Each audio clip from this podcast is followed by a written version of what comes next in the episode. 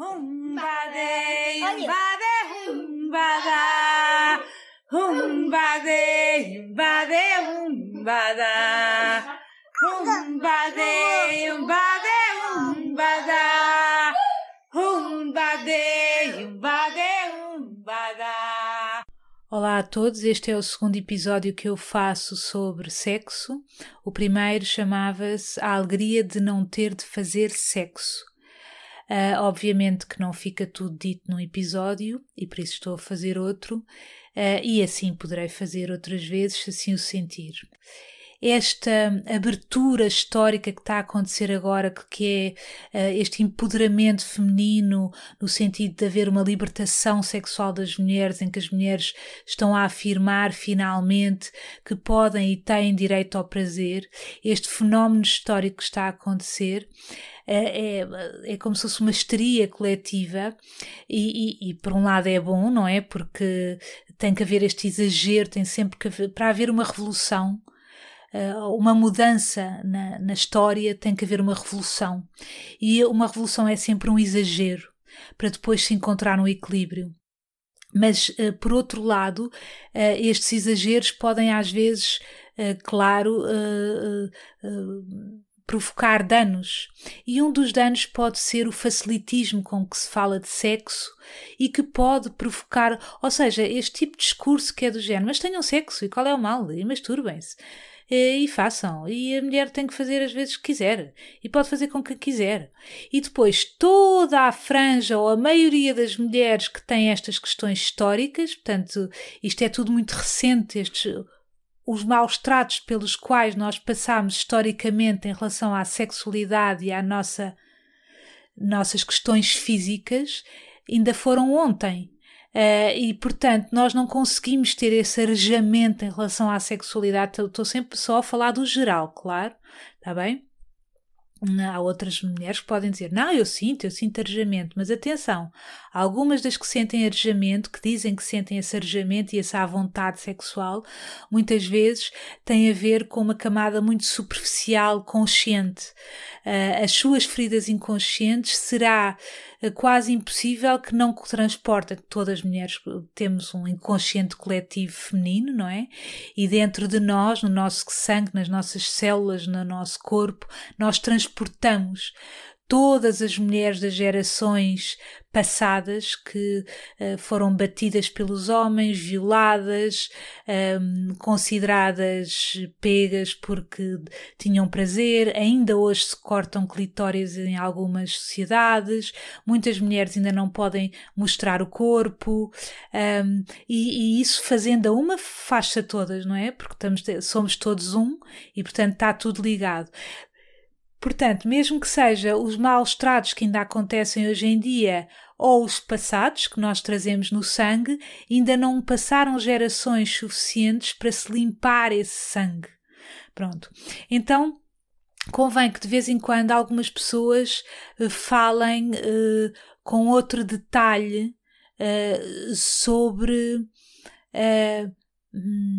a delicadeza dos processos, porque é que uh, o que não me apetece é que muitas mulheres, como eu também já me senti, uh, nos sintamos culpadas por não ter um, um, um à vontade a falar de sexo ou, ou, ou, uma grande vontade em relação ao sexo, ou um grande prazer em relação ao sexo, ou uma, uma grande libertação sexual. Pronto. Uh, para as miúdas de 20 anos é mais fácil do que para a minha geração, não é? Que tenho 46 anos, mas mesmo as de 20 anos ainda transportam consigo, porque as suas mães, ainda é tudo muito recente, as suas mães ainda muitas vezes fizeram sexo sem ter vontade. Uh, e, portanto, não houve tempo para, para, para limpar essa informação das células delas. Portanto, elas podem ter uma atitude oposta mas isso, uh, e estou a explicar deste ponto de vista de psicóloga e de psicológico, mas isso, do ponto de vista inconsciente, continua a operar e continua a acontecer, e é isso que eu me estou a referir. E cada uma de nós que vive hoje em dia neste mundo uh, teve pequenas histórias eh, na infância ligadas à sexualidade que marcaram não só alguns abusos, como eu referi no outro episódio, fosse um apalpão de um rapaz, fosse um abuso de outro tipo ainda mais grave, um, ou, ou pequenas histórias, a forma como nós entendíamos o mundo. Uh, eu, quando era criança e adolescente, eu era católico. Hoje em dia já não sou, professo mais uma religião independente e não ligada a nenhuma religião organizada, mas eu era católica e, e tinha a minha relação com Deus. E, e para mim, Deus, uh, e dizia-se, Ele vê tudo, Ele sabe tudo. Por um lado, isso causava alívio, por outro lado, eu, na minha mente de criança e de adolescente, sentia aquilo um bocado invasivo. Eu não queria. Numa, ele vê, às vezes eu lembro-me de ir à casa de banho e pensar, mas Ele está aqui também. Eu queria um bocadinho de espaço para mim, não gostava que Ele visse. Respeito-o tanto que não me apetecia que, que ele estar-me a expor ou estar a tomar banho, enfim. Então achava esse Deus um bocadinho evasivo. Então, quando eu comecei a minha vida sexual em adolescente, eh, eu também sentia, ah, meu Deus, ele está aqui. E uh, essa foi um, um, uma das primeiras impressões que eu senti. Isso começou logo a gerar a minha culpa.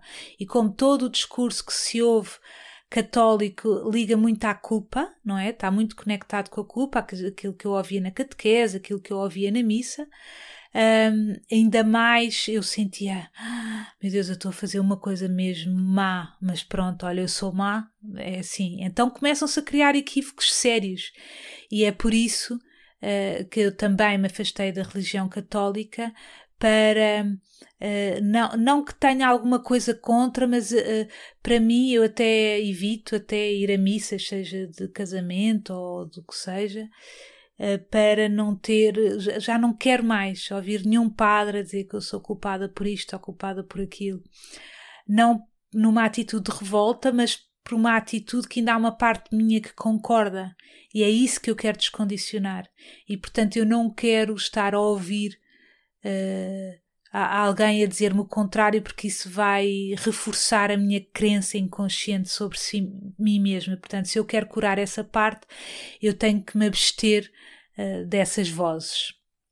Uh, portanto, essa foi a, a, a, primeira a relação com Deus, com Deus e ele ver tudo e a culpa foi a primeira coisa a, a, interferir negativamente com a minha vida sexual. Eu não me sentia livre, não me sentia à vontade.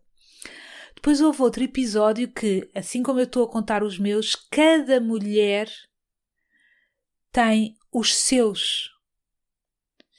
Uh, eu uma vez tá, eu, eu teria 14 anos e estava os meus a minha mãe e o meu padrasto tinham saído à noite, portanto eu tinha ficado com o meu irmão Miguel em casa uh, com o meu irmão Miguel e com o meu irmão Salvador. Sim, já, já sim, ele tinha 7, eu tinha 14. E o Miguel teria na altura 16. E eu tinha saído à, à noite com o meu namorado e ele tinha sido despedido de mim à porta do prédio. Eu tinha, eu tinha ido tomar café com ele, pronto. E os meus irmãos estavam em casa. E quando a minha mãe me vê, a minha mãe e o Gué, que era o meu padrasto, me veem à porta do prédio, portanto eu não estava a vê-los porque eu estava aos beijos ao meu namorado. Quando a minha mãe me vê ao longe, eu vejo a cara dela desangada, eu fiquei aterrorizada, porque ela estava-me a ver ali. E quando eu despedi-me rapidamente dele e fui com eles no elevador, portanto ela estava com ar muito zangado e quando chegámos a casa ela foi comigo ao quarto e, e ralhou-me muito porque eu estava a fazer figuras no prédio, enfim. Uh, pronto, nada de especial em, em relação à, uh, à educação vigente na altura, não é? Uh, aliás, até menos grave do que a minha mãe própria passou eh, quando ela própria que me contou que um dia uh, o meu avô viu-a a chegar de mota com um rapaz e ela estava de calções. E quando ela chegou a casa, levou uma tareia porque não estava própria, enfim. E a minha mãe ralhou muito comigo porque eu estava à, à porta a fazer figuras. E, é, e apesar de ser a, a educação vigente, uma criança ou uma, uma adolescente não, não consegue uh, perceber o contexto cultural com, com esta um, nitidez. Então a minha impressão foi logo de que eu era muito culpada, eu era má porque eu tinha feito aquilo. Então sexo é mau. Sexo no sentido de dar um beijo, dar um beijo é, um, é qualquer coisa sexual, não é? Então isto que eu estou a fazer, eu estou a magoar a minha mãe. Aquela cara que eu me lembro de haver ao longe, eu, ou seja, a minha vida sexual, dar um beijo, reparem, eu não estava não a bater em ninguém, eu não estava a zangar-me com ninguém, eu estava a dar um beijo a alguém. Eu estava a fazer amor, eu não estava a fazer guerra. Fazer amor no sentido de é uma coisa bonita. E a minha mãe ficou zangada. Uh, então isso quer dizer que eu sou má. Eu estou a fazer uma coisa contra a minha mãe. É? Quando nós somos novas, a, a, nossa mãe é uma heroína, assim como a minha mãe terá sentido como, com o meu avô.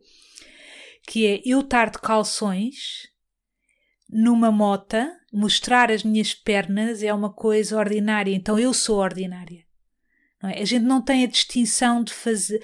Nós não temos, nós como achamos os nossos pais, os adultos, portanto, eles é que sabem da vida, nós achamos que aquilo é que é o certo. Então é assim que se vão criando as crenças equivocadas dentro de nós.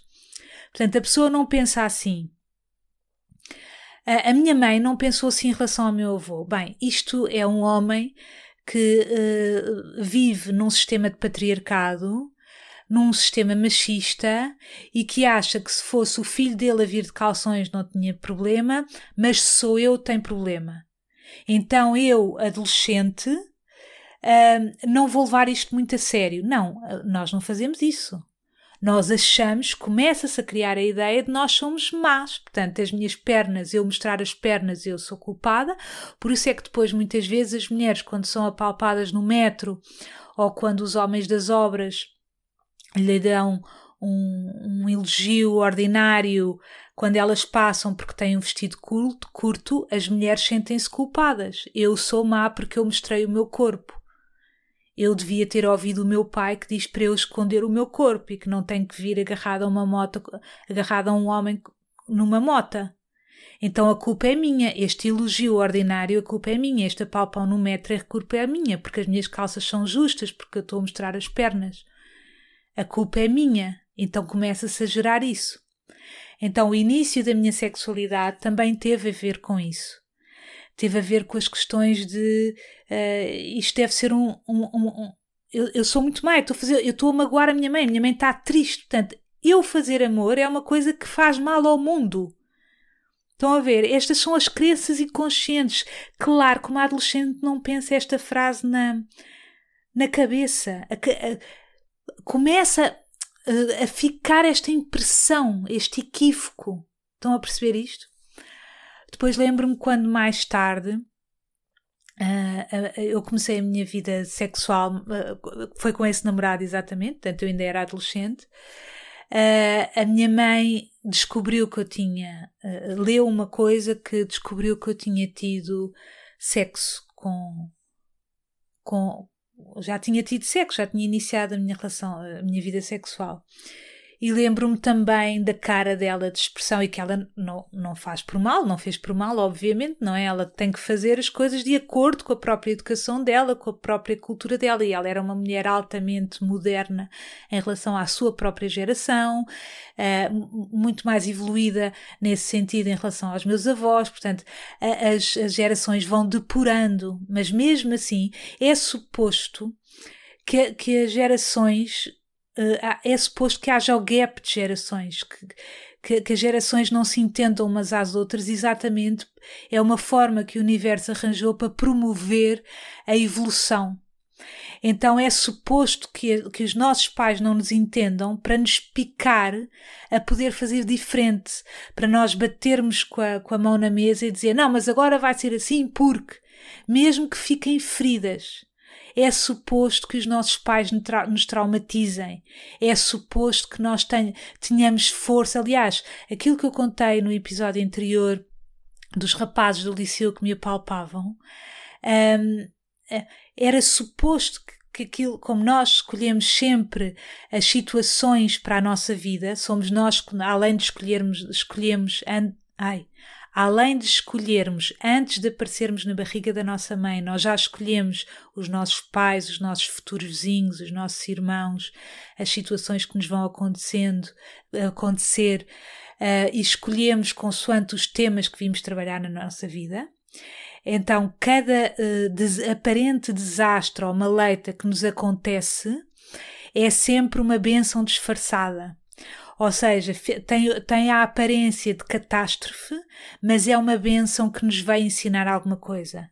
Assim como eu sofri aquele abuso durante muitos meses ou um ano letivo sempre calada, e quando cheguei a um limite, eu gritei e disse: Eu vou contar, eu vou contar aos meus pais ou à diretora. Uh, eu, eu um, atraí energeticamente aquela situação para mim para eu acordar para a vida. E aquela situação, porque eu consegui fugir dele quando ele veio correr atrás de mim, aquela situação trouxe-me autoestima. Porque eu. Um, até, uh, porque eu até, até essa situação, até ter conseguido fugir dele, eu não sabia que eu era capaz de fugir ou que eu era capaz de me defender de alguém.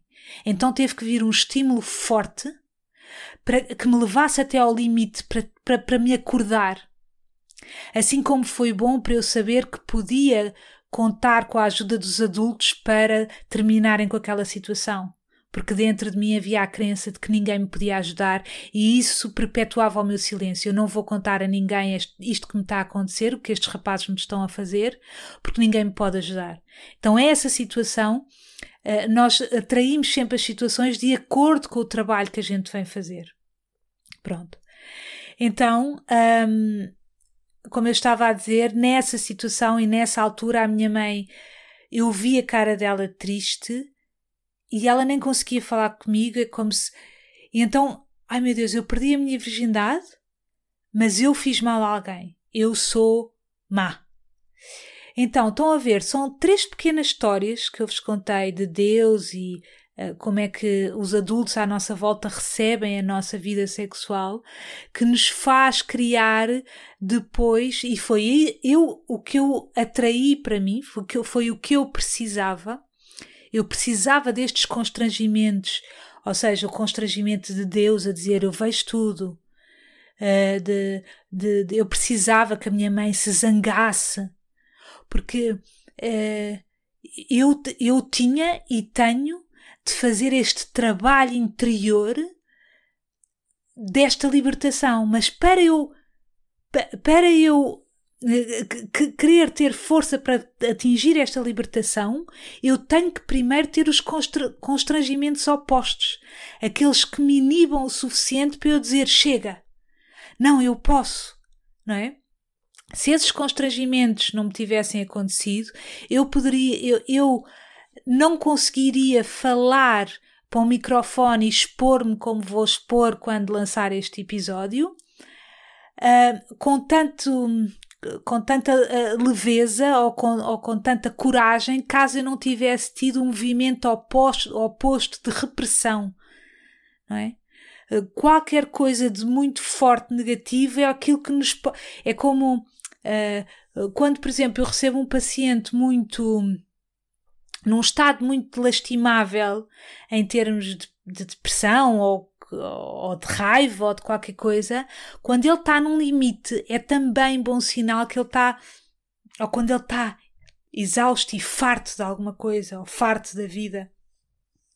Ele está a atingir um limite, então é, é, é bom sinal no sentido em que ele está quase a virar para o seu oposto, não é? Se vocês virem as pessoas muitas vezes que os eh, motivam, eh, se forem ouvir as histórias delas, muitas vezes elas tiveram muita repressão ou muita dor. Então é, foi essa quantidade de dor que as fez procurar, eh, que os provocou que procurassem com a mesma intensidade a luz ou o amor, por oposição à dor. Então, eu, estes, estes foram três constrangimentos levezinhos, portanto, não, não houve aqui nada de especial, mas que marcam depois a tónica e a ideia equivocada uh, que eu, com que eu fiquei em relação à sexualidade.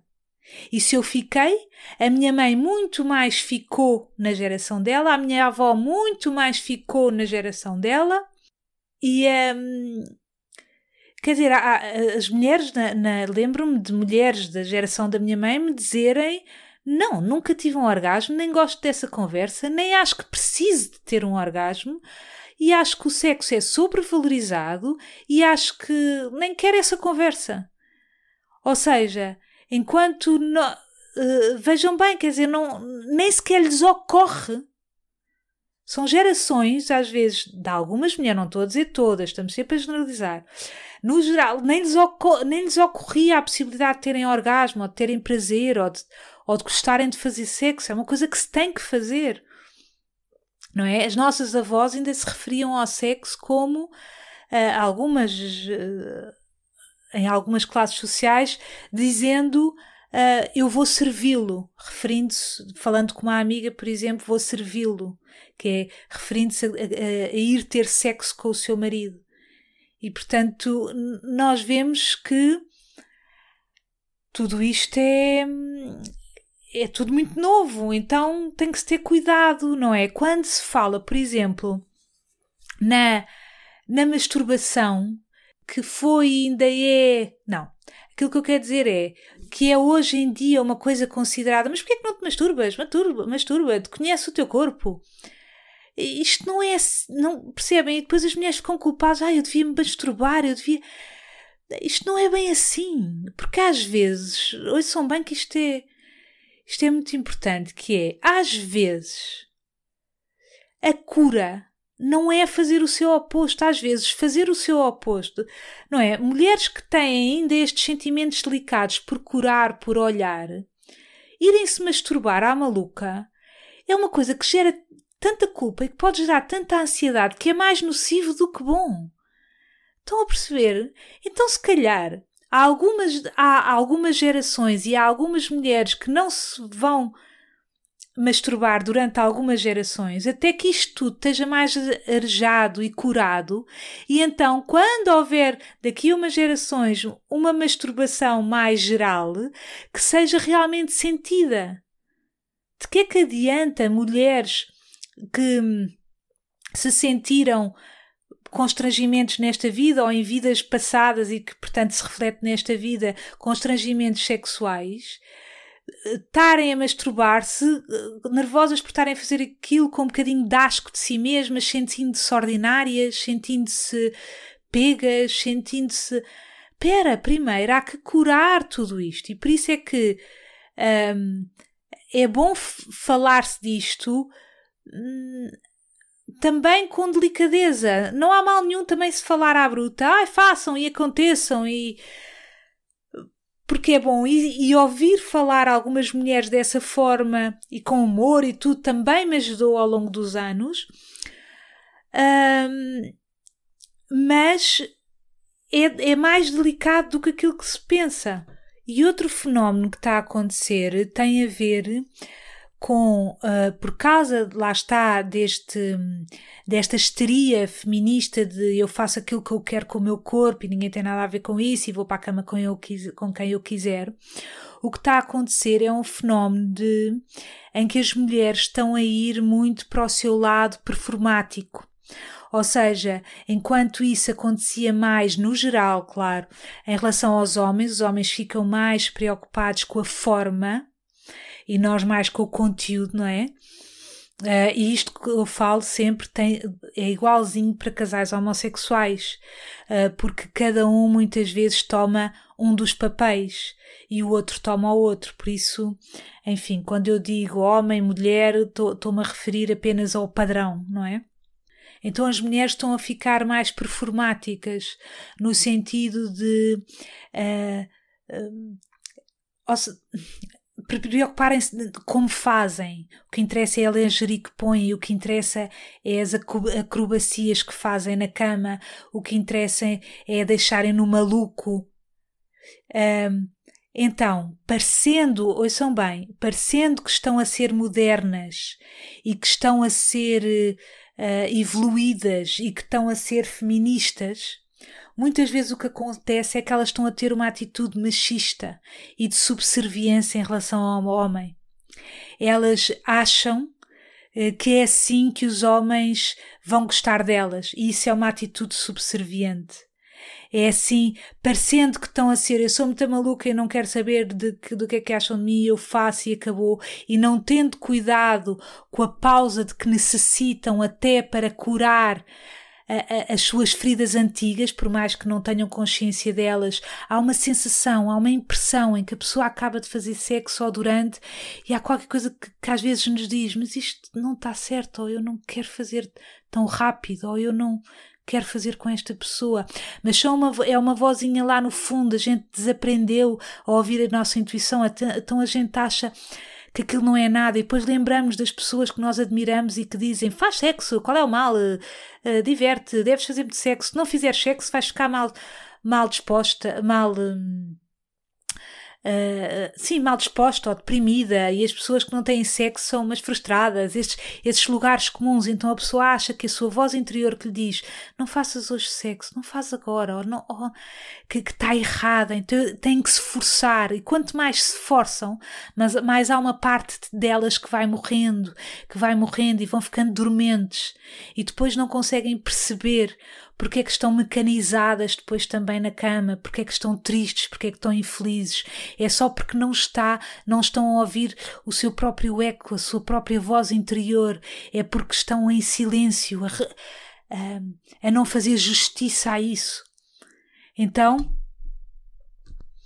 então as mulheres muitas vezes seguindo a lógica sexual dos homens, elas estão a seguir a lógica sexual da pornografia porque os homens, uh, muitos homens onde aprenderam a fazer sexo foi através da pornografia, não é? Porque nós, como não temos ainda uh, desenvoltura, agora estamos a começar, mas ainda não, não tivemos até agora desenvoltura para falar disso com desempoeiramento com os nossos filhos, eles têm que aprender em algum lado e aprendem através da pornografia.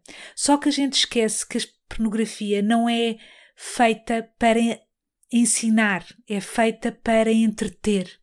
Então, eles vão buscar informação aos sítios errados. Então, transportam consigo uma energia de expectativa com a mulher com quem vão estar, de que ela se porte da mesma maneira. A mulher, ao pressentir isso, mesmo que nunca tenha visto fotografia, ela vai se comportar de acordo com. Mesmo as novelas e os filmes, não é? Mesmo uma novela, não é? Em que não se vê sexo explícito, mas que a mulher está. Um, como é que. Uh, não é? Vemos um, um, casal romântico e apaixonado a dar beijos numa sala e de repente ele encosta co contra uma parede e de repente ela tira a camisola e atira para o sofá e de repente eles entram no quarto e vê-se a porta a fechar e a gente só imagina o que é que vai lá acontecer, mas só o pronúncio, o início, a introdução é, é um bocado violento, que é a pressa com que eles estão, o fogo com que se atiram um ao outro contra a parede. Então nós ficamos com ideias equivocadas em relação ao sexo. Se eu amar o meu namorado ou se eu amar a minha namorada, eu tenho que ter muito fogo. Então fica o sexo com muita pressa, com muita urgência. Então eh, vocês vejam, por exemplo, se friccionarem o vosso braço uh, com dois dedos com muita força, e depois a seguir friccionarem com dois dedos, mas delica, delicadamente, vejam uh, um, em qual das vezes sentiram mais prazer, mais volúpia. De certeza que foi com os dois dedos com delicadeza. Mas não há tempo nem espaço para isso. Porque uh, nós achamos que temos que fazer como vemos os outros a fazerem. Nos filmes, então então eh, nós vamos matando uma intuição que nos diz espera. E foi isso que o, que o, que o Tantra nos veio recordar há muitos anos, não é? Espera, mas estamos com pressa para quê? Vamos fazer de forma delicada. Vamos, experimentem assim. E não tenham já o orgasmo. Onde é que vão? Então não é raro ouvir os homens queixarem-se de que as mulheres na, na eh, na, na sua vida sexual com eles estão a sair do seu feminino. E às vezes eles não conseguem bem explicar isto, mas no fundo é, no fundo, o que é que se trata no ato sexual? O, a mulher acolhe e o homem dá. O homem tem o foco e nós temos o coração. Ele precisa de coração e nós precisamos de foco. E é esta troca esta dança em que cada um dá um bocadinho daquilo que tem. Mesmo do ponto de vista físico, é ele que entra e nós que acolhemos. E numa linguagem não verbal, aquilo que nós estamos a dizer ao homem é como se fosse: eu, eu estou aqui e acolho-te naquilo que tu queres e naquilo que. Uh, não. Eu estou aqui e acolho-te. E não precisas estar tão obstinado no teu foco. Podes misturar isso com o meu coração. E com o coração. Olha, olha para o teu coração. O homem consegue ver o seu coração através de nós. Através não só de como está a nossa pele, de como está, como é que eles nos sentem o nosso corpo, ou quando olhamos nos olhos um, um do outro no ato sexual. E é isto que os olhos da mulher estão a dizer. É como se fosse: está tudo certo. Já não há um tigre que tenhas que matar, já não há um leão que tenhas que matar. Não há, não há esse perigo todo. Eu estou aqui. E o homem pode. Uh, e a mulher, aquilo que ela, que ela vai buscar ao homem é. Porque a, o domínio da mulher é muito o não sei que, que é lindo, ficar no não sei. É tão bom. E o homem sente a pressão social de ter que saber o que é que ele vai fazer, não é? O que lhe está, o que lhe corre no consciente coletivo é eu tenho que prover, prover aos que estão à minha volta, então eu tenho que trazer um, um coelho para comer, eu tenho que proteger esta casa. Tenho...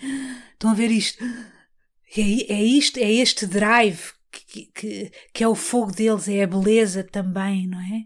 É, é, é ele conseguir pôr uma empresa em pé, é ele não ter um, uh, pruridos em despedir alguém, e o que isso é bom também, não é? E nós ficamos com uma insónia de três noites porque tivemos que fazer um reparo a alguém que trabalha connosco e ficamos numa angústia. E o homem vem, vem lembrar-nos: mas qual é o drama?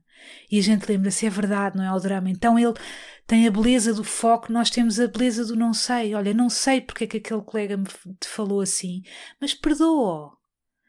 Ele se calhar estava chateado. E o homem que vinha com o seu foco ia dizer: aquele gajo é um, um anormal, porque. Não, se calhar não é. Deixa ver, não sabemos se é. E é isto que está tudo simbolizado no, no ato sexual. É isto que que o homem vem buscar, que a mulher pode oferecer, que, que pode ir buscar ao homem, e de repente, com esta coisa das mulheres sentirem esta urgência, porque tiveram reprimidas tanto tempo, e esta urgência de se afirmarem, de repente estão muito um, a, a, dar muito asa ao seu lado masculino. Um, uh, uh, perdendo as maravilhas que pode ser o, o nosso lado feminino também, porque o nosso lado masculino é muito bom, mas também não era. Que leão é que a gente vai matar? Não há nenhum leão. Uh, então ela, uh, muitas mulheres estão muito parecidas com os homens, dizem muitos palavrões, estão muito. Eu digo tudo na cara, eu faço sexo com quem eu quiser. Está tudo bonito e isso é bom que, que, que hajam muitas a fazer para nos inspirarem a, a fazer pelo menos um bocadinho não é? Se a gente não tiver coragem para fazer tudo o que elas conseguem fazer, fazer um bocadinho, isso é ótimo. Mas também se podem lembrar que é um relaxe vir para o seu lado uh, feminino, de deixa ver, vou pensar se quero ter sexo com este homem, vou pensar se não vou amanhã estar arrependida, vou pensar que Posso-me lembrar com que é tudo, que o meu corpo é sagrado e lembrar-me que o meu corpo é sagrado não é estar a reprimi-lo, é, é só estar a dizer: o meu corpo é sagrado, espera aí, quem é que vai entrar aqui? Não é? Como é que me vão tocar? Porque é verdade, nós temos ainda feridas muito abertas. Então, agirmos com o nosso corpo com selvageria uh, não é muito bom.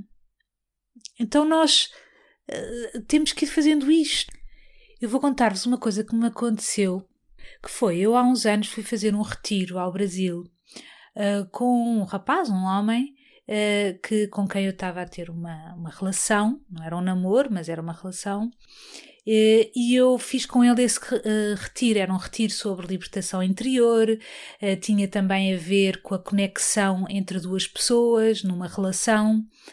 E nesse retiro, nesse contexto, um, isso deu aso da minha parte a uma grande libertação, dei-me ao direito de uma grande libertação sexual. Eu sentia-me confiante e, e sentia-me também promovida pelo, pela segurança do espaço, não é? Uh, nós depois, quando estávamos sozinhos, eu conseguia, consegui sentir a delicadeza e a, para eu conseguir fazer essa entrega. No entanto, uh, o meu corpo começou a dizer-me que eu não estava preparada para tanta entrega assim, que era demais para o ritmo uh, interior, para, para, para a subtileza dos meus processos interiores e de cura interior. Então, primeiro começou a aparecer uma inflamação vaginal que eu percebi que era impossível eu continuar a ter sexo. Uh, então tive que parar. Eu estou a entrar em, em, questões muito íntimas, mas acho que hum, se as pessoas não falarem disto sem drama, uh, não, não se consegue passar a mensagem muitas vezes em termos concretos de, de, dos processos e das nuances daquilo que eu estou a tentar explicar, então eu tenho que dar o corpo às balas. Então começou a, a aparecer uma inflamação em que eu tinha que parar imediatamente de ter rela relações, não, não conseguia. Uh, até conseguiria, mas seria violento se assim o tivesse. E depois até lá fui pedir à organização, porque quer dizer, estava ali desterrada naquele retiro, não, não, só a pessoa vai ao Brasil, vai para aquele uh, centro de retiros e volta e levam-nos no fim do retiro para o aeroporto. Não vai a mais lado nenhum, não vamos a farmácias. Então eu estive a ver se me podiam encontrar um creme, mas sempre envergonhada por ter que me expor, enfim.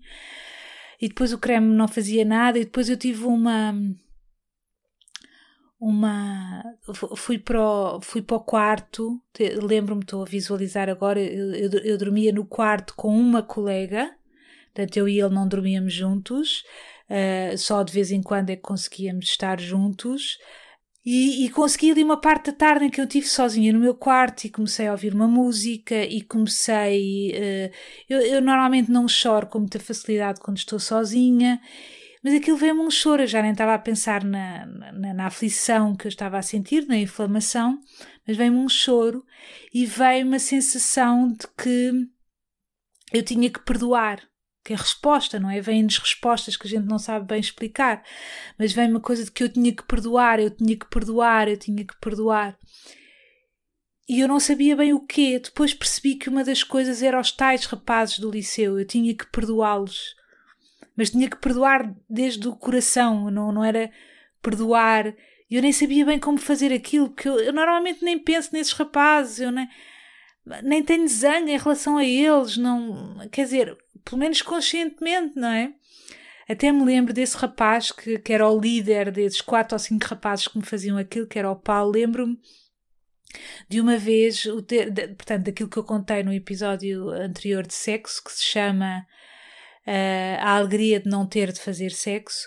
Uh, Lembro-me que uma vez tinha o pai 20 e tal anos, encontrei-o nas docas, portanto já não ouvia desde os 14 ou 13, já não sei. Encontrei-o nas docas, lembram-se quando a gente saía ali para as docas. E ele estava num grupo de amigos e eu passei e ele olhou para mim. Eu não sei se ele me reconheceu, mas eu olhei para ele e sabia que era ele e os nossos olhares cruzaram e eu não me lembro de sentir ódio, mas talvez aqui esteja essa ferida. Eu olhei para ele e até pensei: caramba, não, não te lembro, não sabes, não te lembras? Pensei para mim: essa é uma cara de quem não se lembra, ou uma cara de quem é indiferente, ou é uma cara. De... Enfim, fiquei, fiquei naquela dúvida e continuei o meu caminho e nunca mais o vi.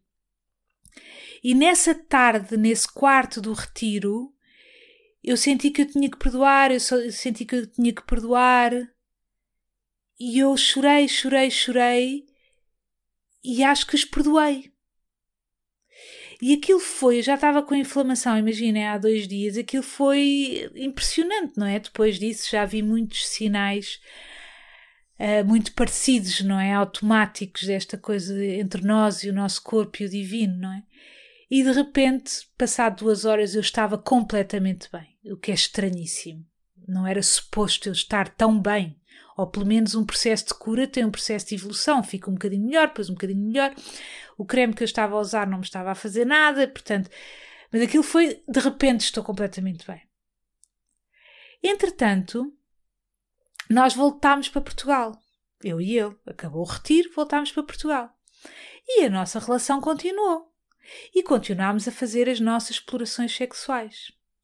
E houve um dia que me apareceu uma, umas borbulhas muito fortes no lado esquerdo do queixo, só do lado esquerdo, milimetricamente a partir do lado esquerdo para cá, e o lado esquerdo é o lado masculino do corpo, o lado direito é o lado feminino, mas umas, umas feridas com mau aspecto da pessoa não ir à rua, da pessoa das pessoas ficarem a olhar na rua, mas muitas, muitas, muitas, muitas. E disse, oh meu Deus.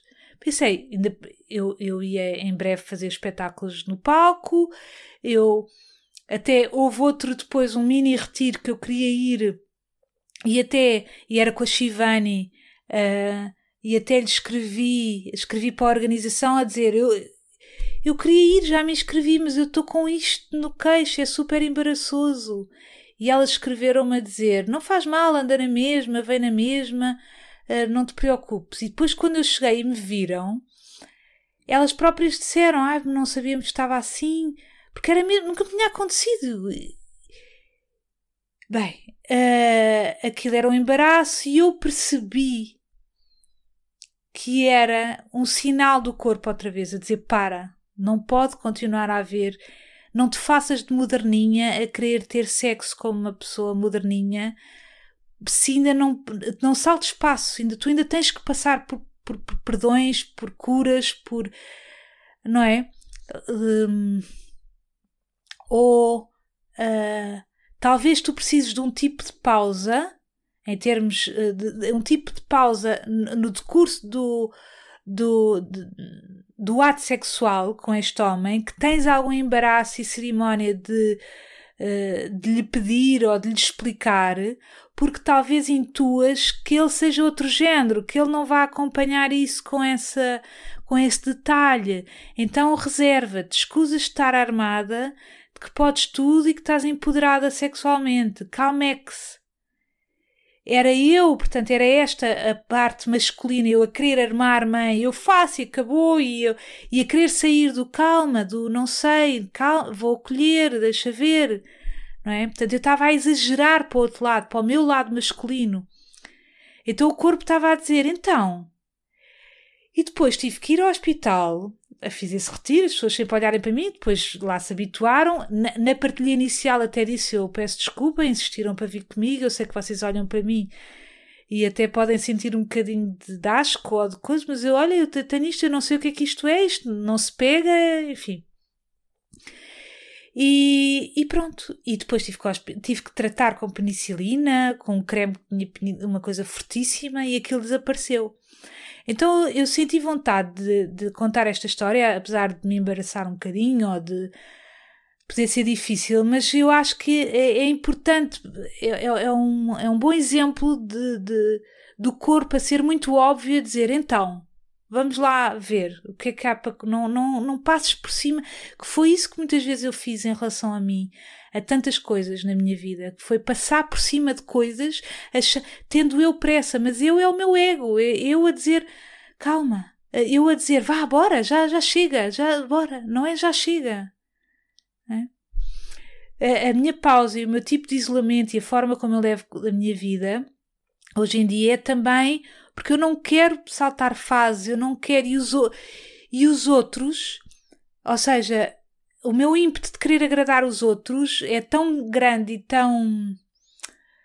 Não porque seja boazinha, mas por ego, não é? Quero ser tão perfeita quando estou com os outros que de repente sou muito tentada a passar fases. De repente já estou a passar fase e, e a fingir que não me importo com coisas e a fingir que consigo, não é? Consigo ir jantar fora e amanhã, logo de manhã, estar na praia com aquelas pessoas e depois e agora ter estas conversas e eu é como se eu não aguentasse o ritmo da sociedade, eu, como se eu me tivesse uh, finalmente a dar ao direito de a dizer assim: eu não, não, não consigo acompanhar o vosso jogo. Fiquem vocês, divirtam-se, foi giro, eu adorei. Dancei imenso na minha vida, diverti-me imenso fiz, aconteci, agora preciso de todo o tempo possível para mim. Não sei quando é que este tempo vai acabar, nem tenho pressa para. Quero, eu às vezes vou para a cozinha e vou cozinhar, às vezes tenho que fazer só. Uh, hoje, por exemplo, vou fazer um, um, uma massa de, de arroz com pinhões, espinafres e passas. E se eu demorar uma hora e meia, eu demoro uma hora e meia, aquilo é fácil, mas eu quero estar, gosto de ir para a cozinha descalça, andar descalço obriga-me a andar, mais devagarinho.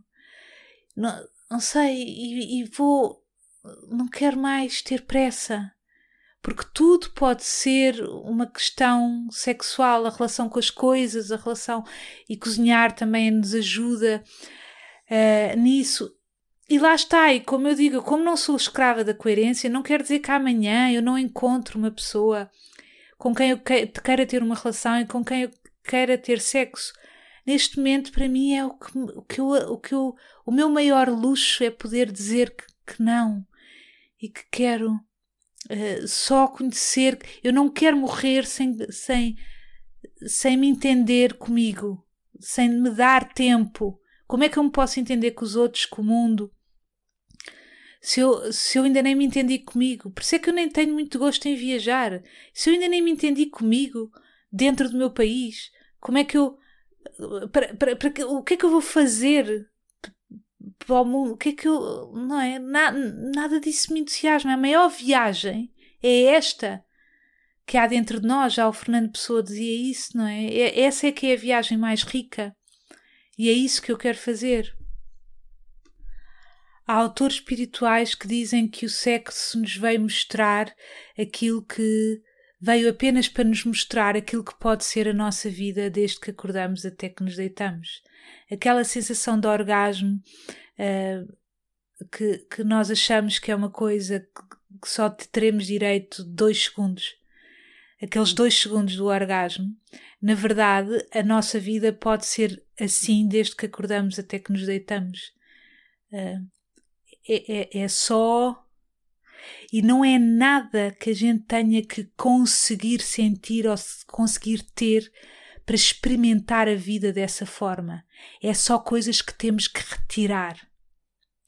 Então, quando eu faço o meu desinvestimento de ego, quando eu trabalho em mim a libertação dos apegos, é para, uh, seja de apegos de pessoas, seja apego de coisas, é para me ir despindo das coisas necessárias, que, desnecessárias que fui acumulando e que me estão a turvar a vista uh, para aquilo que eu sou, para a beleza e para o infinito e para a paz e para o amor que eu sou e que lhe perdi esse rasto. Então eu sei que o sexo é apenas uma pequena amostra daquilo que pode ser a minha vida, mas eu primeiro preciso descobrir como uh, descobrir esse, esse, esse caminho de regresso à, a casa por mim mesma. Porque quando eu estou com o outro, a minha tentação, uh, quando eu estou com o outro, vêm os meus padrões antigos, clássicos, porque ainda não me destreinei o suficiente deles os meus padrões antigos de querer agradar, de querer estar ao ritmo do outro, de não querer desapontar sexualmente. Então tudo isso vem. Então eu preciso tornar consistente essa minha, essa minha coragem, esse meu centro interior, para depois, se houver na minha vida, se eu sentir vontade de haver essas trocas sexuais, eu estar já, já uh, no meu, no, no meu próprio domínio, não com força, mas com delicadeza, com o coração. E há tanta coisa, eu quando. Uh, há tanta coisa que são.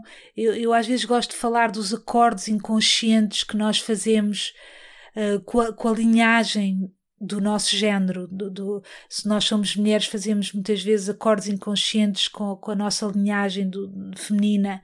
Se somos homens, fazemos acordes inconscientes com a linhagem masculina. Muitas vezes é assim.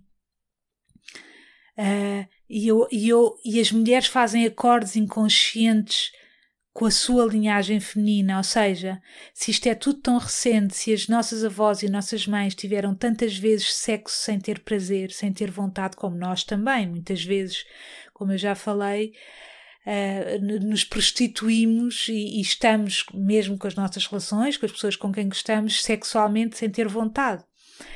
Uh, então, se é assim connosco e já foi assim connosco tantas vezes, imaginem com as nossas avós, com as nossas bisavós, com as nossas mães, as vezes que elas fizeram isso. E nós, mesmo em crianças, nós captamos o inconsciente de, das, das mulheres, das pessoas que vivem à nossa volta. Então é como se fosse um pacto de honra que se faz de forma surda, que a criança faz de forma surda, não especificamente em relação à área sexual, mas em todas, e que é mais ou menos assim, de forma inconsciente, está bem?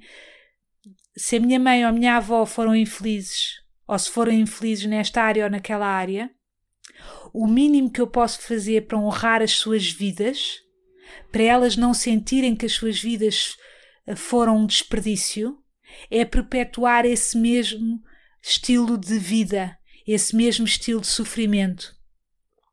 Porque assim não só as honro, como fico com um sentimento de pertença.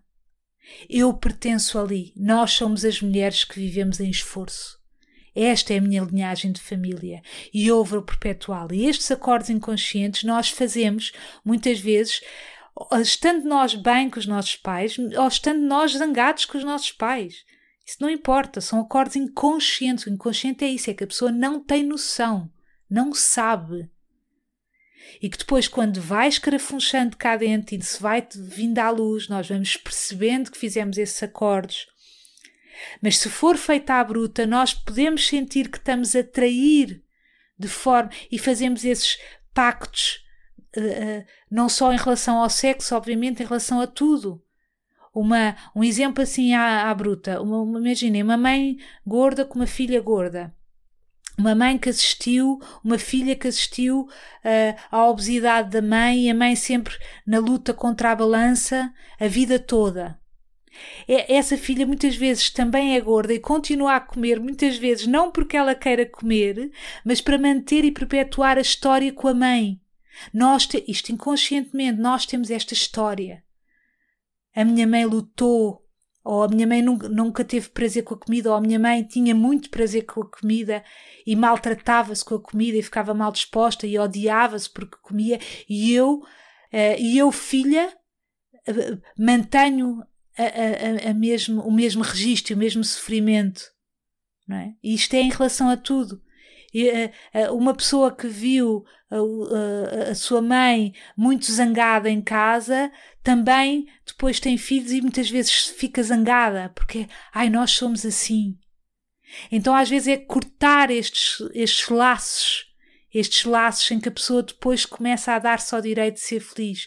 Por isso é que muitas vezes as frases, nós lemos frases nas redes sociais que nos inspiram, achamos bonito, mas depois não conseguimos fazer nada daquilo. Porque aquilo que nos prende são estes acordes que as constelações familiares trabalham muito bem isso estes acordes que nós fizemos. Eu, eu no outro episódio também falei disto, disto, mas muito de passagem e agora estou a reforçar porque isto é muito, muito, muito importante. São acordes que nós fizemos e que nos prendem, não é?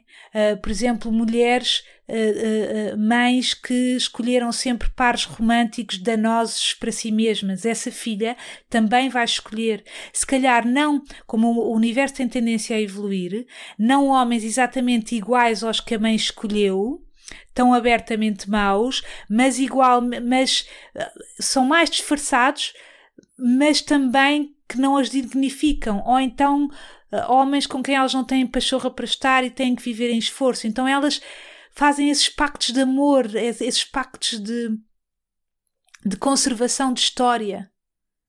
Então, isto em relação à sexualidade, em relação a tudo, é preciso, a psicologia estuda isto. Eu vejo isto há anos em consultório a acontecer.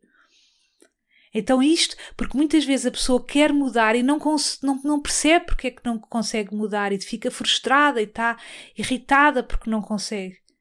Então, a pessoa muitas vezes tem que ir mergulhar dentro de si e, e, tem que ir percebendo. Um truque para ir fazendo isso é, por exemplo, escrever. Arranjarem um caderno e começarem a escrever as ideias que vos vêm à cabeça.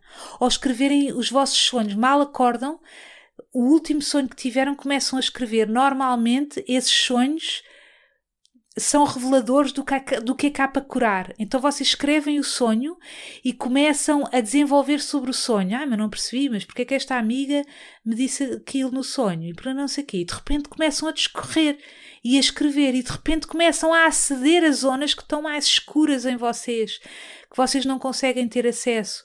Eu faço isso muitas vezes. Aliás, há vezes que faço todos os dias.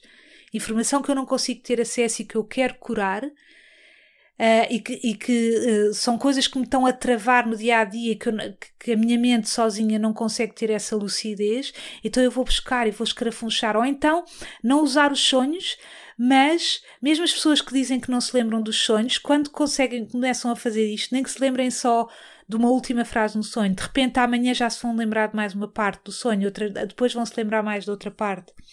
Ou, por exemplo, só escrever. Escrever coisas que vos venham à cabeça um, uh, ah, imagina, acordam e, ou à noite, ou à tarde, ou, ou à manhã e à tarde e à noite, e, e, começam a escrever. Põem a data, uma coisa que ninguém vai ler, pode estar trapalhona, só coisas que se vêm à cabeça.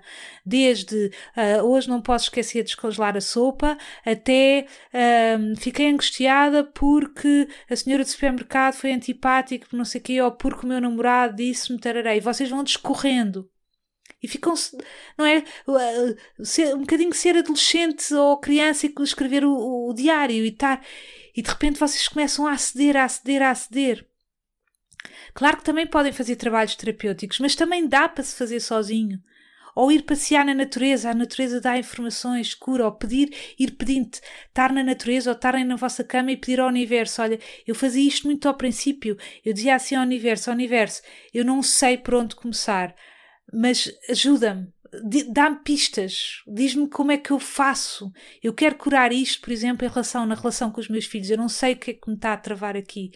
Vai-me dando informação, dá-me sinais óbvios, um, ajuda-me. O universo começa-nos a, a mandar para os sítios certos, estão a ver? A ouvir as coisas certas, a ler o livro certo, a ouvir a palestra certa, ou então sinais uh, no dia a dia eu começo a embirrar com um deles e muitas vezes bato com a perna num sítio, é tipo, está calada, não para. Então, uh, ui, agora isto foi intenso. E uma coisa importante que eu não me quero esquecer de dizer é uh, uh, uh, aquilo que me faz sentir alívio por não ter sexo é porque eu sinto que uh, eu não consigo trabalhar as áreas todas ao mesmo tempo. Eu tenho que deixar para as outras. Eu tenho que. Uh, eu não consigo trabalhar as áreas todas ao mesmo tempo, nem quero. O meu foco principal é o trabalho interior que, que, que não é compatível, que, que, ou não, não é bem compatível a palavra, que não se compadece uh, com o estar aí uh, no mundo. São coisas que me distraem. Então, para se fazer esta cura interior das mulheres, eu conto. Cada, há muitas mulheres a, a trabalharem essa área e elas, ao trabalharem essa área, seja na sua libertação uh, sexual mais histérica ou não, seja na, na uh, no levantarem a voz nesse tema, elas estão a elevar a energia. E então, graças a elas, as minhas futuras possíveis netas vão ter um trabalho mais facilitado, já não se sentirão tão culpadas em relação à sexualidade. Eu própria, ao falar sobre isto, também estou a elevar a energia à volta. Uh, e o que eu quis decidir para a minha vida é: eu não quero ir a todas, eu só tenho que focar um, na, na, nas áreas nós devemos sempre seguir aquilo que nos dá entusiasmo e aquilo que me dá entusiasmo é fazer esta cura de uma forma muito discreta, muito subtil. Olhem, um grande, grande beijinho, todo rastos. Falar destas coisas, toco numa coisa qualquer que eu gasto imenso, numa, numa zona de, de ferida qualquer que eu normalmente não tenho acesso a ter noção disto e só tenho noção dessa ferida quando falo disto e vejo que fico triplo de cansada do que quando falo de outros temas. Portanto, eu vejo isto. Olha, nem sei mais o que dizer. Agora estou a falar mais baixinho para vos dizer isto. Ontem já criei o Patreon, ah, onde há lá ah, já um episódio exclusivo para assinantes.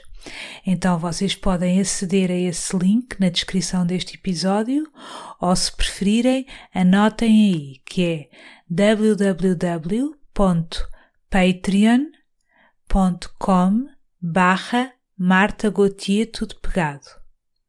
Vou repetir www.patreon.com barra Marta Gautier tudo pegado e Patreon escreve-se P-A T-R-E-O-N. Então acedem lá, aquilo que eu tinha falado no episódio anterior, que em princípio eu ia criar então esta plataforma que muitos podcasts já têm e que através de um valor simbólico as pessoas vão poder aceder a um ou dois episódios exclusivos por mês que eu vou lá pôr Uh, e assim fico mais protegida porque há episódios assim mais uh, uh, com questões, angústias mais pessoais que eu não quero expor a toda a gente, só mesmo para quem tem muito interesse nestes temas. Então já lá está um que se chama Sem Coragem para Ser Eu Mesma. Os episódios gerais vão continuar a sair semanalmente, à terça-feira, e já sabem que também criei um canal de YouTube chamado Marta Gauthier, onde ponho lá também estes áudios e quem quiser pode subscrever o canal e, e, e se preferirem ouvir lá, assim recebem sempre uma notificação quando houver um episódio novo. Um grande, grande beijinho e até à próxima.